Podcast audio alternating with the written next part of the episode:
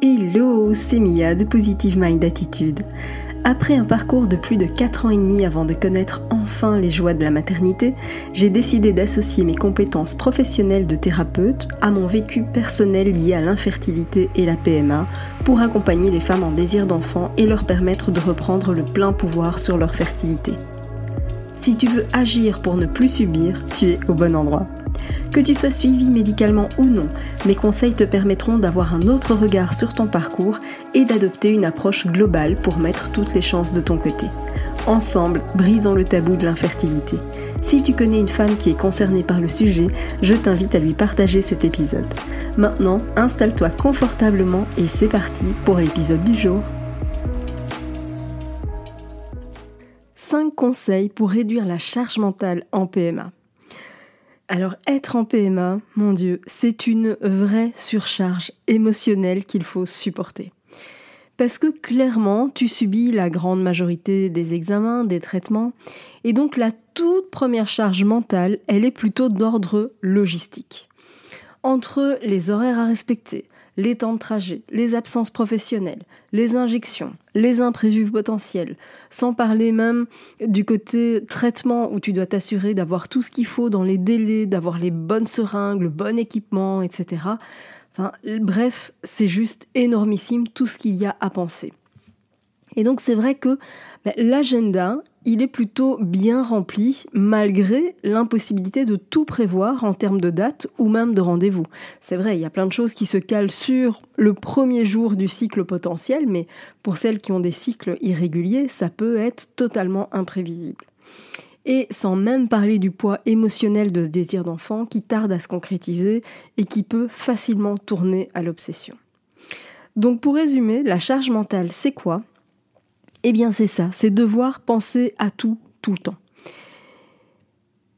C'est pas évident parce qu'il y a énormément de choses évidemment auxquelles tu vas devoir penser et j'avais vraiment envie de partager avec toi quelques conseils pour te permettre de changer la donne. Parce que c'est vrai qu'au-delà de ça, il y a ce désir d'enfant qui prend, j'ai envie de dire, toute la place ou presque, mais à côté de ça, il y a aussi la vie normale qui continue.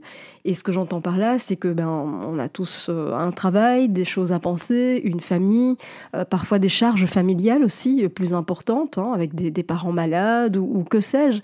Il peut se passer énormément de choses. Et puis même sans dans, le côté négatif, c'est vrai qu'aujourd'hui, on a une vie qui est remplie euh, à 3000% entre le club de sport, euh, tout ce qu'il y a à faire, etc., etc. Il y a énormément d'injonctions au niveau euh, de la société finalement, et donc ça rajoute évidemment un poids énorme au niveau de la charge mentale. C'est pour ça que j'avais envie de t'aider à changer la donne en partageant avec toi cinq conseils. Le tout premier conseil que j'ai envie de, te partager, eh bien, c'est de communiquer. Ça peut sembler totalement évident, mais pour autant, dans la pratique, c'est pas forcément le cas. Et donc c'est vrai que parler avec ton, ton, partenaire de ce que tu ressens et des choses qu'il y a à prévoir, eh bien ça, ça suffit déjà à faire baisser un peu la pression. Et aussi, euh, c'est vraiment important de pouvoir en discuter parce que ça va permettre de voir comment est-ce que vous pouvez répartir certaines tâches entre vous. Euh, que ce soit au niveau des repas, des courses, euh, du ménage, de plein de choses, il y a moyen de se répartir les tâches autrement.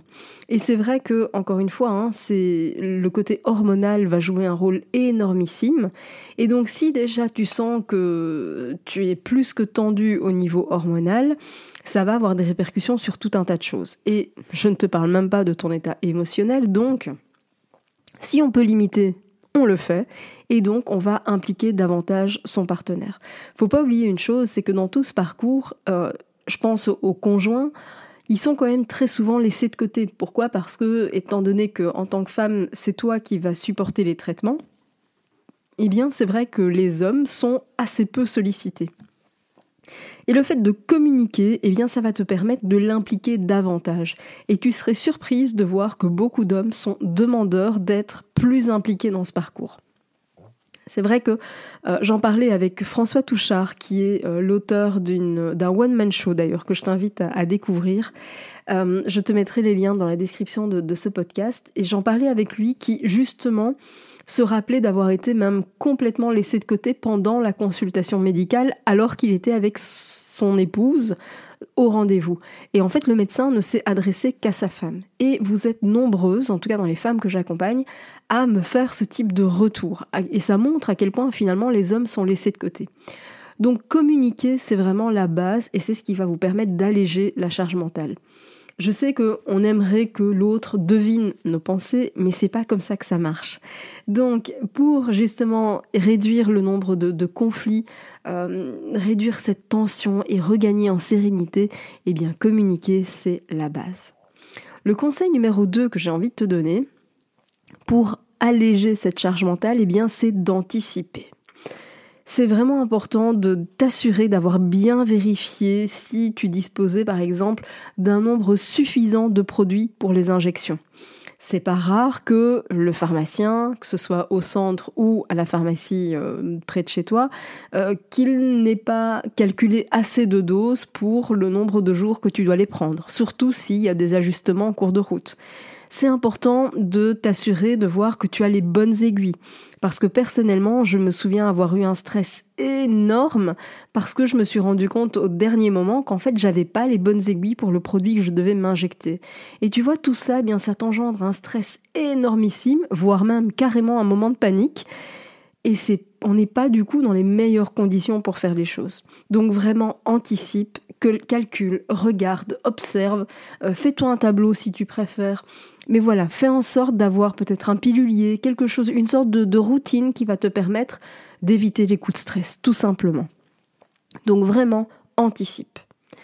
Le troisième conseil que je tiens à te donner, eh bien, c'est de ce qu'on appelle faire un rétro-planning. Alors, c'est quoi un rétro-planning? Eh bien, c'est de créer un planning et de faire le point sur toutes les étapes qui sont à venir. Comme ça, ça va te permettre de vérifier si tout est clair pour toi ou si tu as besoin de précision sur certains points. Et en fait, ça va te laisser une marge de manœuvre, tu vois.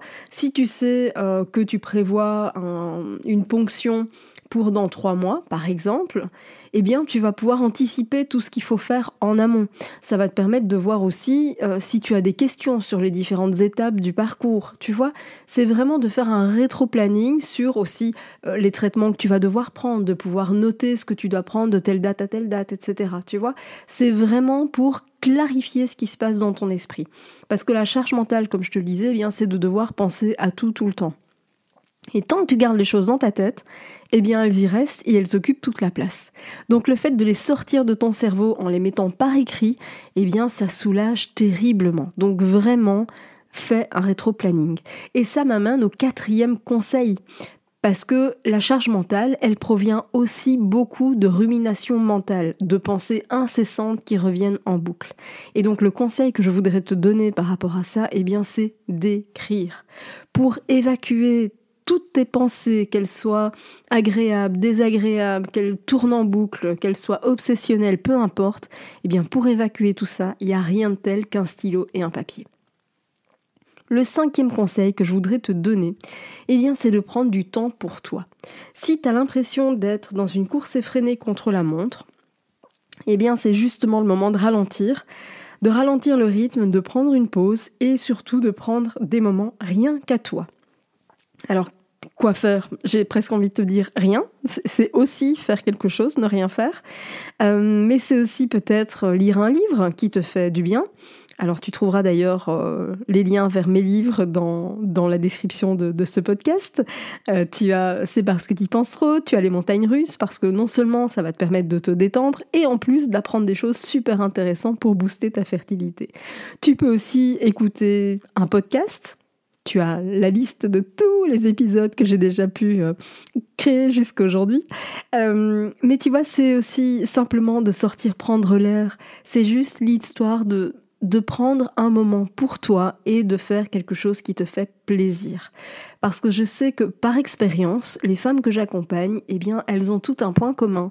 C'est qu'elles donnent énormément aux autres, mais que finalement, elles, elles se font, elles ne se font pas passer en priorité. Et c'est vraiment un des gros déclics qu'elles ont en, en démarrant ce programme d'accompagnement, c'est que enfin, elles décident de prendre soin d'elles, enfin, elles décident de se remettre au centre de leur projet, et ça, ça change tout.